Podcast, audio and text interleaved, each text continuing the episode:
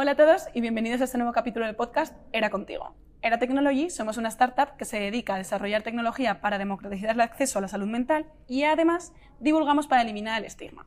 Hoy queremos hablar de un tema que pilla muy de cerca a la mayoría de jóvenes, o ha pillado o va a pillar, que es cómo manejar la angustia, la ansiedad relacionada con el periodo universitario y con el acceso al mercado laboral.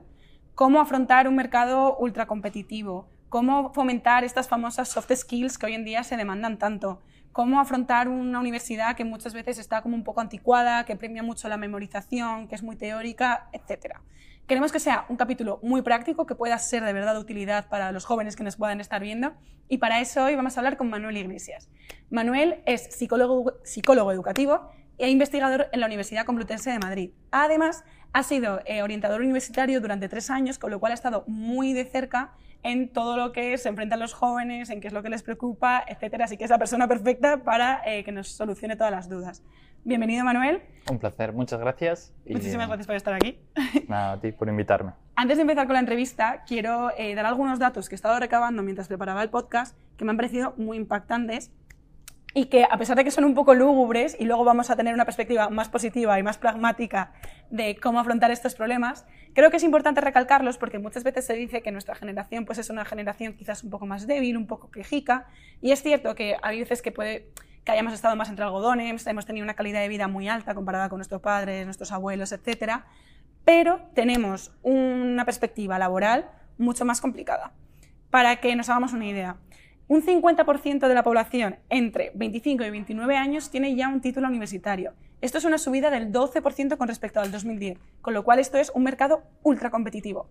En España, además, tenemos una tasa de paro juvenil del 40%, que es con respecto a la Unión Europea, bueno, la Unión Europea tiene una media del 17,3% y en España somos los segundos, con lo cual eh, unas tasas brutales. Y además, eh, son unos tipos de empleo muy precarios, muy temporales, con dos de cada tres jóvenes teniendo un tipo de contrato temporal, mientras que los mayores de 50, que solo tienen un 16% de paro, tienen unas tasas de eh, contrato indefinido mucho mayores. Con lo cual, un mercado ultracompetitivo, eh, unas tasas de paro alucinantes, unos contratos súper precarios, con lo cual es normal que muchas veces los jóvenes nos sintamos frustrados, nos dé miedo, nos dé muchísima incertidumbre cómo enfrentarnos ante este panorama. Así que hoy vamos a hablar de herramientas para enfrentar todos estos problemas de manera positiva. Bueno, Manuel, vamos a empezar por el principio y es cómo están los jóvenes hoy en día, qué es lo que les preocupa, porque hablábamos con la psicóloga María Jesús Alavarreyes de que ahora mismo los jóvenes son los que más vamos a terapia, eh, que somos a los que más ha afectado la pandemia. Entonces, bueno, primero de todo, ¿cómo estamos los jóvenes? Bueno, yo creo que lo reflejabas muy bien tú ahora mismo, que todos esos datos no dan miedo. Y es algo que generalmente cuando estás a lo mejor en el colegio, en el instituto, es algo que no vas viendo. Poco a poco vas entrando que si noticias, que si la televisión, que si tus compañeros, que se empieza a hablar. Y obviamente, ¿cómo estamos? ¿Cómo, cómo está la juventud en general? Con miedo, con ansiedad, con preocupación, qué va a ser de este futuro, ¿no? Eh, ya veníamos de una gran crisis que se decía que, no podía ser peor y viene lo del coronavirus, sigue estropeando toda la situación más, qué va a ser de la economía global, todas las cosas que ocurren. Obviamente son miedos que provocan ansiedad porque realmente no lo podemos predecir. A lo mejor el año que viene estamos genial o a lo mejor tenemos otra pandemia. Y todo se junta en lo que tú dices, ¿no? De la situación se ha vuelto mucho más compleja. Al final lo que los estudiantes suelen tener preocupación y miedo cuando ya están más avanzados, ¿no? Te hablo a puntito de saltar al mercado laboral, pues se preocupan por eso, ¿no? De, uy, ¿cómo está esto? ¿Cómo, está, cómo va a estar mi ámbito profesional? Pero un poquito antes, aunque mucho más tarde de lo que la gente suele creer, se preocupan por sus estudios. No, no es habitual que alguien desde a lo mejor segundo o tercero de la ESO diga, bueno, voy a organizarme, voy a pensar esto porque me preocupa mi futuro de los estudios, mi nota media, mis, lo que sea. Suele ser ya en los últimos años, lo cual a veces crea un sentimiento de culpa que no eres culpable, simplemente no te han enseñado a hacerlo, ni, ni los educadores, ni tu familia, ni nadie. Es culpable porque, ostras, no he hecho nada y ahora qué hago, ¿no? Siempre hay algo por donde salir y si todo el mundo está igual, seguro que podéis ir avanzando. Claro, que seguro que es por algo, al final, si todos nos sentimos así, eso es muy importante, el hecho de, jolín, que no nos sintamos fracasados o como débiles por estar sintiéndonos así cuando es que realmente mm, muchos nos sentimos así. Efectivamente. Entonces veo dos líneas grandes de preocupación eh, de la gente en la etapa universitaria. Una es la relacionada con la parte docente y educativa y otra es la relacionada con el acceso al mercado laboral. Entonces, empezando por la primera, la de la parte educativa, Em, ¿Cómo podemos afrontar el periodo universitario sabiendo pues, que es un sistema que no es perfecto, que muchas veces los contenidos que se dan no son acordes a lo que luego demanda el mercado, que es muy teórico, que a lo mejor esperábamos otra cosa cuando entrábamos a la universidad? ¿Cómo podemos afrontar estos problemas? Bueno, yo creo que lo que primero que hay que hacer es eh, una gestión de todas estas emociones que veníamos hablando, ¿no? De vas a tener ansiedad, es normal que la tengas, vas a estar frustrado, vas a tener miedo a la situación laboral. Entonces, es ese primer trabajo de, oye, asiéntate y es como un proceso de aceptación, ¿no? Y lo segundo es, es lo que te ha tocado, ¿no? En mi caso, por ejemplo, yo trabajo para intentar mejorar las instituciones educativas, pero si tú ahora mismo estás estudiando, no va a estar mejorado para cuando tú sigas estudiando. Así que te toca adaptarte, ¿no? Y yo creo que una de las mejores formas de adaptarte, ¿no? Eh, me surgió, y es a día de hoy la sigo trabajando, eh, por una pregunta que nos hizo una profesora, ¿no? De, bueno, cada uno pensad en qué haríais que ayudase tanto a adaptarte a tu situación de los estudios de ahora como para tu futuro, ¿no? Y mi reflexión fue aprender a aprender, ¿no? Que básicamente es aprender, como dice la palabra, a hacer mejor ese proceso en el que tú te desarrollas. Porque aprender no solo es memorizar, pero te va a servir para eso. Si tú para tus exámenes sabes aprender mejor, lo harás en menos tiempo, lo harás de manera más eficiente. También eso subirá tu autoestima de, oye, mira, cada vez estudio más rápido, cada vez lo hago mejor, saco mejores notas y todo eso entrará como en una bola de nieve de mejora, ¿no? Pero es que además este aprender a aprender te ayudará a esto que hablábamos de la adaptación. Si tú te puedes adaptar mejor porque hoy necesitas montar una cámara, montar un escenario y no tienes ni idea, pero sabes aprender a aprender, tienes todas las herramientas para ponerte a ello. Y a lo mejor en vez de tardar, me invento, eh, tres semanas para entender cómo se enciende una cámara, a lo mejor como te has apañado más, sabes dónde buscar la información, sabes cómo gestionarla, sabes cómo tal, y entiendes tu cámara en cinco segundos, por decirlo de alguna manera. Entonces yo creo que esta es una de las herramientas más interesantes, que me gustaría notar que hay un montón de cursos online de grandes universidades para aprender a aprender, gratuitos totalmente. Eh, si pones literalmente aprender aprender, en cualquier idioma te va a salir algo. Ah, qué interesante. Pues bueno, luego si encontramos algún link lo dejamos ahí abajo en la descripción. Así que genial. Y hay gente que, a pesar de que intente adaptarse y que intente aprender a aprender o a mejorarse, em, muchas veces se enfrenta ante cuestiones ya casi patológicas de ansiedad ante los exámenes, de mucha frustración, incluso bloqueo ante un examen. Entonces, ¿por qué ocurre esto y qué se puede hacer para manejarlo? La ansiedad, lo primero que hay que decir es que es algo normal. Es decir, tú necesitas ansiedad para enfrentarte a un examen, sí o sí, y para cualquier cosa vas a necesitar un poco de ansiedad. Es esa chispa, ese encendido de, ostras, eso, eso es lo que llamamos esos nervios, ¿no? Es cierto que lo que tú dices se pasa a veces a, molestar, a ser problemático, ¿no? Llegando a lo mejor que te quedes en blanco un examen o alguna cosa así, ¿no? Es esa parte más preocupante, que en un estudio que realizamos en la Complutense con estudiantes de prácticamente todas las facultades, descubrimos que el 90% de los estudiantes, como era esperar, tenían una ansiedad algo alta, pero es que mucha parte de este 90% llegaba a ser patológico, ¿no? Llegaban a quedarse en blanco, llegaban a suspender por esa razón, no poder entrar en exámenes, eh, ya somatizaciones más graves como eh, desmayos, vomitar, eh, no poder salir de la habitación, etcétera, etcétera. Entonces, digamos que si tienes un, un nivel base ¿no? de ansiedad, lo que puedes hacer generalmente es buscar algo que apague, por decirlo de alguna manera, esos pensamientos rumiativos o repetitivos. Cada uno lo podemos hacer de una manera. Entonces hay que descubrir cuál es tu forma. ¿Cómo? Probando cosas y preguntándole a otros qué hacen. ¿no? Eh, yo siempre cuento que mi manera de bajar mi ansiedad cuando estaba demasiado activado antes de un examen y yo no era de los que me solía activar mucho, entonces cuando me ocurría incluso me era peor. Que esto a veces la gente no lo piensa. Quienes pocas veces se ponen nerviosos cuando se ponen, tienen menos herramientas. Entonces yo me veía en qué hago, ¿no? Y al final yo lo que hacía era ir como soltando frases positivas y haciendo el tonto con mis amigos de vas a sacar un 10, venga, vamos a entrar ahí, entramos, sacamos un 10, damos el examen nos vamos a casa, no sé qué. Y hacía un poco el tonto y hacer esa, esa tontería a mí me apagaba. A lo mejor a otros es pues estar tocándote mucho el pelo, dar vueltas a edificios, sentarte a hacer unas respiraciones. Y la única manera de encontrarlo es probar.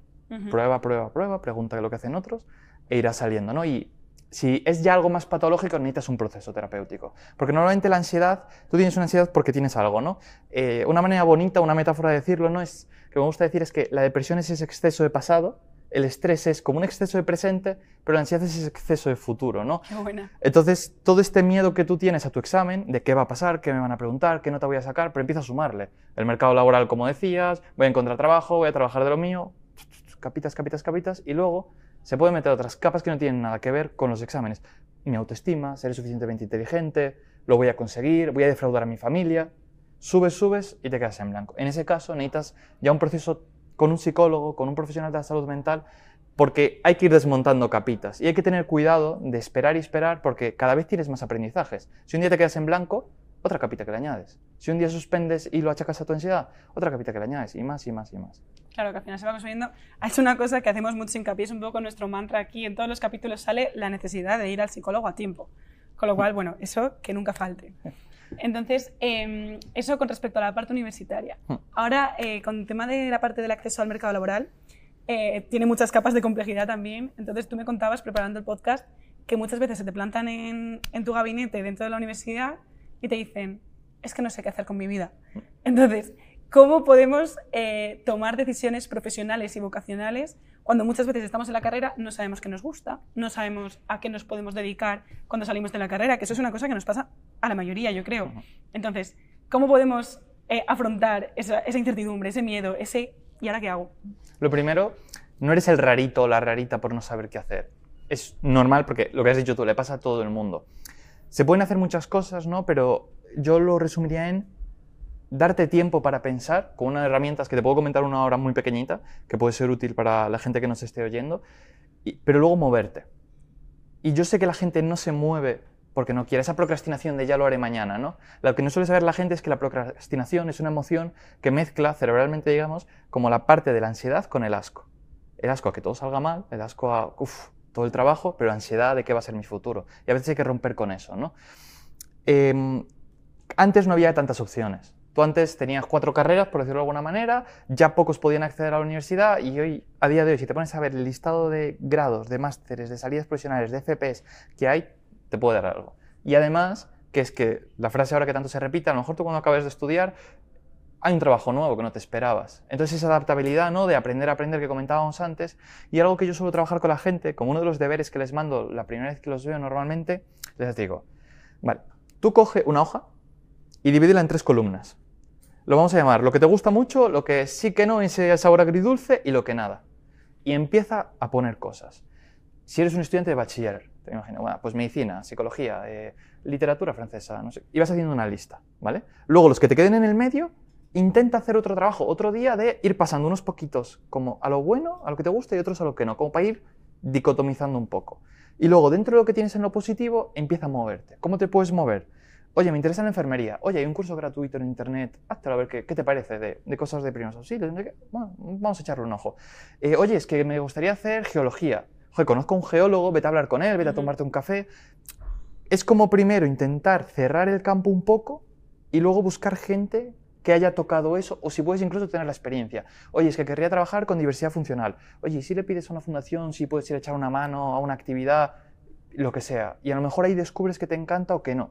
Porque hay que tener cuidado con idealizarlo. Un caso que, mm, que ocurrió una vez, eh, que fue muy llamativo, era una chica que venía y que estaba empeñada en que yo tengo clarísimo que quiero trabajar con violencia de género.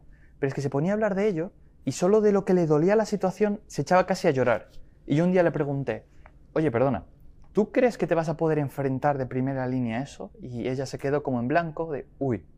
Por eso yo insto tanto a probarlo, a verte ahí delante con los profesionales. Y efectivamente fue a probarlo en una fundación como voluntaria, estuvo probando y vino como a las tres semanas que lo había dejado porque se iba llorando todos los días a casa Claro. y dijo, vale, mano, no puedo con esto en primera línea, pero ¿y si hago? Y esta chica se fue más hacia el ámbito de la investigación porque quiere apoyar para avanzar. Y es una manera genial de, de trabajar, pero ella evitó, digamos, eh, algo que podría haber sido peor a largo plazo. Es decir, cuanto antes te empieces a mover, el resumen es mejor. Que luego también estaba pensando en que incluso cuando accedes al mercado laboral, Mm. creo que todos nos sentimos un poco perdidos porque al final hemos estado toda la vida siendo estudiantes. Es lo único que sabemos hacer. Bueno, no lo único, evidentemente, pero toda la vida teníamos el camino muy marcadito de ahora toca estudiar esto, ahora te pasas al grado y haces esto, ahora te pasas al máster y tal, y de repente dejas de ser estudiante, que toda la vida has sido estudiante, o sea, es como parte de tu ser, y estás en el mundo profesional. Dices, madre mía, es que no sé hacer nada. Entonces, ¿cómo manejar esta incertidumbre, este también es un poco síndrome del impostor, Hmm. este agobio ante, "Mm, ya soy un adulto que trabaja, pero yo me sigo sintiendo un niño? Aquí lo primero que yo creo que hay que entender es una cosa que se llama en psicología el efecto eh, Dunning-Kruger, que es básicamente que es como si fuese así, ¿vale? Es la competencia que tienes con tu nivel, con tu creencia de la competencia que tienes. Cuanto Ajá. más tienes, menos crees que sabes. hasta que llega un punto que tocas fondo, que dices, soy un inútil, y luego ya subes. Entonces, si te has pasado cuatro años estudiando una carrera, cinco, los que sean, y un máster y no sé qué, y crees que no sabes nada, posiblemente sepas mucho, pero estás abajo de este efecto psicológico, en el momento en el que crees que eres un inútil. Entonces, lo primero que le diría a la gente es, ¿crees que eres un inútil? Sabes algo. O sea, vas bien, ¿no? Es como un poco contradictorio psicológicamente hablando. Y poco a poco es ir soltándote, cogiendo experiencia y situaciones en las que te vas a ver. Por ejemplo, cuando he tenido la oportunidad de dar clases en la Complutense, con los estudiantes intento plantearles algunas actividades para que se vean en la situación real y yo les insto mucho a buscaos lo que decíamos antes, búscate situaciones. Por ejemplo, ellos van a ser psicólogos, ¿no? Y psicólogas. Si te cuesta hablar en público, te cuesta hablar con alguien, vas a tener un serio problema en esta profesión. Busca lo que sea. Eh, yo, por ejemplo, un día recuerdo que le recomendé estas cosas como de tomar café para hablar inglés y soltar. Digo, pues vete allí, da igual. Tú no vas con el objetivo de aprender inglés, vas con soltarte. Tienes que encontrar las situaciones en las que te puedas exponer y cuando tengas tu experiencia, primera experiencia profesional, no es para que lo hagas mejor, porque yo sé que la gente tiene conocimientos, generalmente, vaya. Entonces, no es porque no sepas, es para que ganes confianza, es algo más de autoestima, ¿no? Entonces, exponte, exponte. En cada ámbito será diferente. Si eres a lo mejor, vas a trabajar en marketing, oye, pues a lo mejor intenta, yo qué sé, ir a venderle a tu primo eh, la bicicleta, yo qué sé.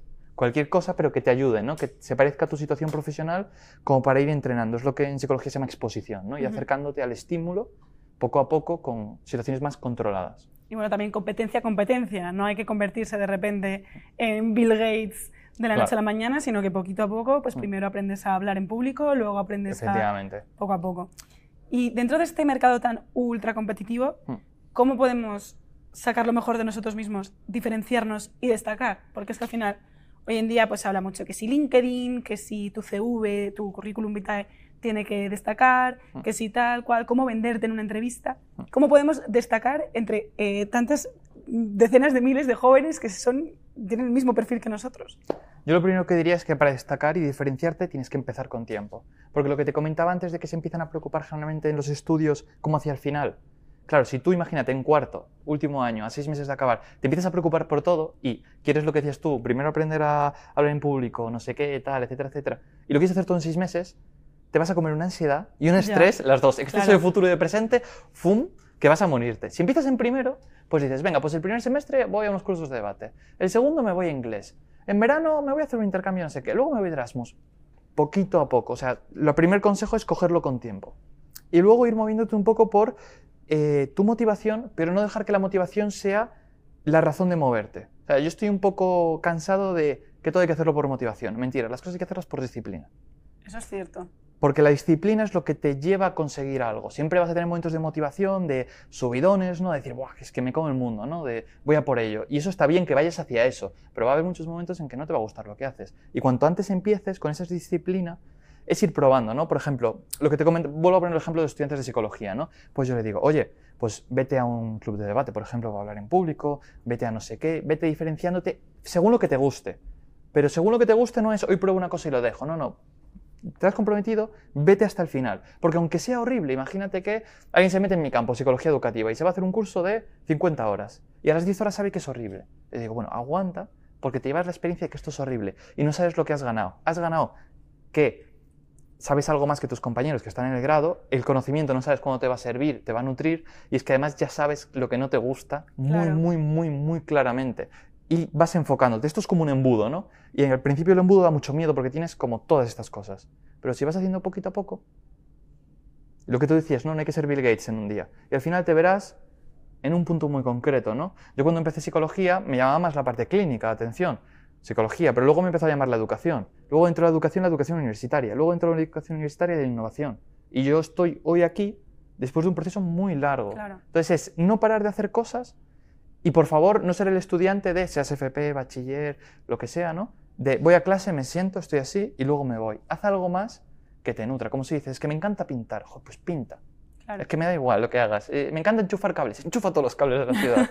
lo que sea, pero muévete, ¿no? Porque el movimiento provoca aprendizaje y el aprendizaje es lo que te va a hacer avanzar. Claro, eso es verdad que luego es la típica fábula de que en el colegio se nos enseña a todos siempre a las, que lo bueno es a lo mejor las características típicas de un mono, pero si, eh, eh, si mides a un pez por las habilidades que se le mide a un mono, el pez va a estar toda la vida pensando que es un fracasado cuando el pez lo que hace es nadar mejor que nadie. Entonces, a lo mejor tu fuerte no tiene por qué ser estar en clase, la atención continua, la memorización de historia. A lo mejor tu fuerte es que eres súper habilidoso arreglando cosas. A lo mejor es que pintas que te mueres. O sea, es como nutrir también el resto de competencias que también son fundamentales. Y efectivamente, y cuando tomes esas decisiones y te equivoques, muchas veces surge la culpa, ¿no? De, ostras, qué mal lo he hecho, qué, qué malo soy, que me, escogí una carrera y me equivoqué. Nadie nace aprendido y nadie sabe lo que va a ocurrir. Por eso yo insto a la gente a empezar desde antes, por esas dos razones. Si empiezas antes, más información tienes, menos probabilidad de equivocarte, que no te quita que te vayas a equivocar igual y te va a ocurrir, pero sobre todo para que lo disfrutes. Porque si llegamos al ejemplo ese de cuarto curso, seis meses y todo, no lo vas a disfrutar. Y una parte importante de la profesión, aunque nos hayan vendido que todos tenemos que ser los mejores, la ultracompetitividad, que todos tenemos que ser la leche, el Bill Gates de cada casa, pues no. No, no tiene por qué ser. Algunos querrán decidir que su parte profesional sea la más importante, pero para ti no tiene por qué serlo. Entonces disfruta del proceso porque solo vas a vivir una vez. Todo, cualquier cosa que hagas lo vas a vivir una vez. Entonces ya que estás, pues aprovecha para pasártelo un poco bien, ¿no? Sabiendo que la situación, como decíamos al principio, es terrible, paro de todo, pero bueno, ¿no? Pero se puede abordar, claro. hombre. Que en línea con lo de cultivar eh, otras, otras formaciones, cosas diferentes a las que se nos da en el cole, en la uni, em, ahora está muy de moda y la demandan mucho las empresas, las famosas soft skills o habilidades blandas o competencias transversales. Entonces, ¿cómo, eh, bueno, para empezar, ¿Por qué se han puesto tan de moda de repente? ¿Por qué la demandan tanto las universidades? ¿Por qué ahora son tan tan importantes? Bueno, las universidades no, perdón, las empresas. Hmm. Eh, ¿Por qué son tan importantes y en qué consisten? Vale, las soft skills, en resumen, es un poquito todo esto que seguro que escuchamos de eh, liderazgo, inteligencia emocional, eh, trabajo en equipo, ¿no? Autoconocimiento. todas estas cosas, claro. Em, un poco por lo que se han puesto de moda es porque son las cosas que a día de hoy un ordenador no puede hacer mejor que un humano, generalmente. Por ejemplo, eh, ¿de quién te fiarías más si quieres que te recite la enciclopedia, la Wikipedia entera? ¿De un robot que lo tiene todo metido en su base de datos o de mí? Del robot. Pero imagínate una sociedad, ¿qué crees que seguirían antes a día de hoy? Ya veremos unos años. ¿A un robot o a una persona que sabe transmitir?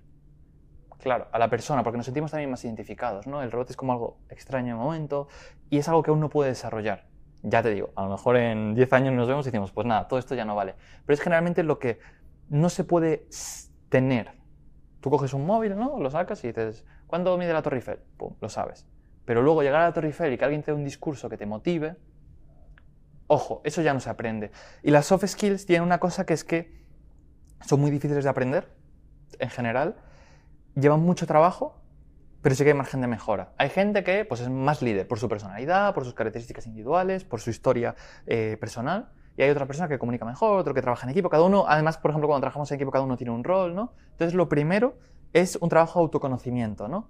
Bien sea de simplemente pararte a pensar, buscar en Google soft skills, te ves la lista y para decir, vale, trabajo en equipo. Yo trabajo bien, trabajo mal, y luego ver qué te interesa mejorar, ¿no?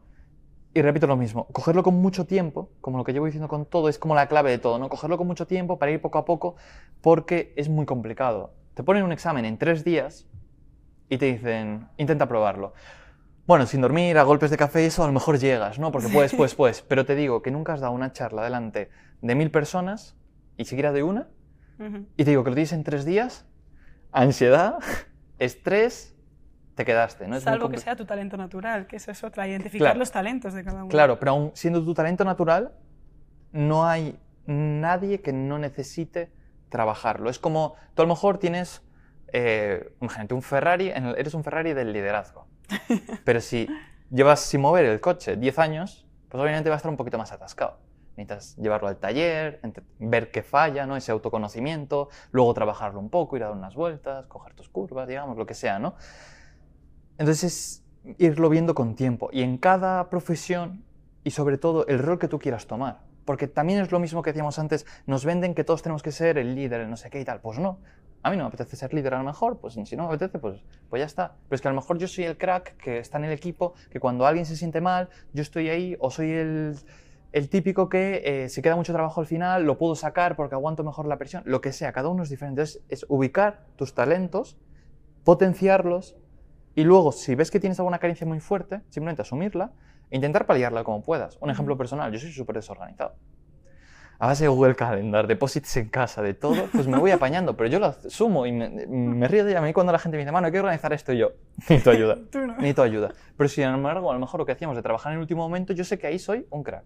Entonces, si queda trabajo al final, me lo puedo comer. Entonces, es eso, autoconocimiento, es que al final todos estos procesos vocacionales, laborales, las soft skills y todo se podrían resumir en, primero, autoconocimiento, aceptación de esas emociones más desagradables que pueden surgir y luego con tiempo, pico pala, ¿no? Pico pala, pico pala. Esto suena, la verdad, muy bien para los que conocemos un poco más del tema. Yo he tenido mucha suerte y en la universidad me han formado en estas cosas. Para mí me abrieron de repente un mundo entero y cambié muchísimo, crecí un montón, pero ¿cómo puede hacer un estudiante que no tiene acceso a este tipo de formación, hmm. que sabe la importancia, que quiere trabajárselo y no puede? O sea, no sé si tienes a lo mejor algún recurso en mente, a mí se me ocurren un montón de libros que puedo dejar en la descripción, por ejemplo, Now Discover Your Strengths o Filosofía para la Vida Cotidiana, bueno, hmm. no sé, como que hay muchas herramientas, no sé si tú tienes alguna identificada que te permita formarte en estas soft skills hmm. cuando no te las están enseñando. Yo creo que sí que primero hay que hacer como una, una, elaboración como del conocimiento de lo que significa eso, ¿no? Porque a veces hablamos de liderazgo, pero defíneme liderazgo. O trabajo en equipo. Entonces a lo mejor buscar información, pero yo no le daría tanta importancia, incluso yo no le recomendaría, obviamente que cada uno haga lo que quiera, ¿no? Pero de primeras, eh, leerse un libro sobre ello, porque ocurre mucho, por ejemplo, en psicología, que la gente habla de la habilidad del psicólogo, una habilidad es empatizar. Muy bien, ¿y cómo empatizas? Y si tienes una situación complicada, ¿cómo empatizas? Entonces yo soy más en ese aspecto lo que se llama el aprendizaje por descubrimiento, ¿no? El aprendizaje haciendo, el, el learning by doing, ¿no? De ponte en ello. ¿Tienes que empatizar? Pues básicamente pues escucha a tus amigos un poco y piénsatelo. Escucha activa, ¿no? Que es algo, por ejemplo, algo de muy importante en, en, los ámbitos en los que se trabaja con personas, ¿no? De que la otra persona sienta que te escucha. Practicarlo, practicarlo, practicarlo. Mis recursos ahí con la gente se resumen en mira en tu entorno y mira qué puedes hacer porque cada uno vais a tener una opción, ¿no? A mí me gusta mucho personalizar eso en el sentido de, oye, ¿y tú en tu barrio qué hay? ¿Hay alguna fundación de no sé qué y tal? Y empiezo a trabajar con la gente. Oye, el próximo día nos vemos a las 11 y tráeme todas las fundaciones, asociaciones, gabinetes psicológicos, lo que sea, ¿no? Eh, pongo el ejemplo de psicología siempre porque es lo mismo. Y tráeme todo y vamos a ver cómo podríamos organizar, ¿no? Y, y eso, y con tiempo y sin presionarte. Pero en el tema de las soft skills sí que yo creo que es algo muy vivencial y muchas veces quizá lo mejor que puedes hacer es buscar a alguien que lo haga muy bien y pegarte a esa persona. Esa es muy buena idea. Sí, la verdad es que son buenos consejos. Se me ocurre a mí también el libro, un libro que a mí me, marcó mucho, es una transcripción de un curso que se hace en Google, hmm. que es eh, eh, Busca en tu interior. Entonces, es una mezcla de libro, que es verdad que si te, te pones a leer hmm. tu libro muchas veces no empatizas, pero es aplicado a través de curso y con cosas prácticas y la verdad es que es muy, muy, muy interesante. O sea que si a alguien le interesan estos temas, lo recomiendo un montón. Claro, al final es como en el mundo, lo que decíamos antes, toda la información la tenemos casi en el bolsillo. Buscar un poco la información y la que más se adapte a ti, porque a lo mejor también luego hay que entender lo que decíamos también con el ejemplo de en clase no todo el mundo actúa igual, ¿no? Eh, a lo mejor tú no vales para atender, pero vales para otra cosa. Pues a lo mejor tú, si acompañas a una persona todo el día que es muy líder, no vas a aprender en tu vida a ser líder. Pero a lo mejor si te pones en una situación, sí, o es que a lo mejor otro si se lee un libro... Claro, es descubrir el propio método. Claro, y para eso es ensayo-error. Por eso yo insisto mucho en el de tómatelo con tiempo. Porque intentar hacer todo en el último momento siempre sale desastroso. Y mira que yo he sido, además antes que ahora, una persona de dejarlo todo para lo último y al final no es lo más positivo en muchos aspectos.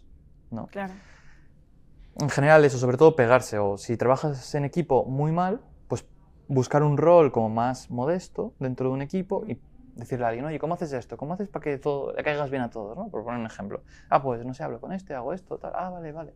E ir probando. Al final, por ejemplo, una serie, ¿no? Yo a veces les pongo el ejemplo de una serie. El protagonista consigue su objetivo, que típico protagonista que tiene un problemón del copón, lo consigue en un capítulo. No, necesita toda la temporada. Y la temporada, temporalmente, ¿sabes? Pues tú necesitas todo el tiempo de tu temporada, pues a lo mejor es tu vida universitaria. Plantéate unos objetivos de lo que quieres ser, acepta lo que no puedes llegar a ser porque no va contigo claro. y, a por ello. Me parece muy buenas lecciones en general. Tomarse todo con tiempo e ir prueba y error. Me parece un buen resumen del capítulo. No tenemos más tiempo, podríamos seguir durante horas, porque creo que además esto es un tema que está muy en boga hoy en día, por ejemplo, cómo afrontar un proceso de selección. Creo que podría ser un capítulo entero que sería la bomba. Entonces, bueno, espero que estas herramientas hayan servido al menos a una sola persona, yo con eso ya me doy por contenta, para afrontar mejor el periodo universitario y toda la incertidumbre relacionada con el mercado laboral. Un millón de gracias. No, muchas eh, Manu, gracias. Y espero que os haya gustado. Eh, ya sabéis, como siempre os pido que os suscribáis, que comentéis, que si tenéis ideas para próximos capítulos del podcast, por nosotras encantadísimas. Y muchísimas gracias por escuchar. Nos vemos en el próximo. Hasta luego.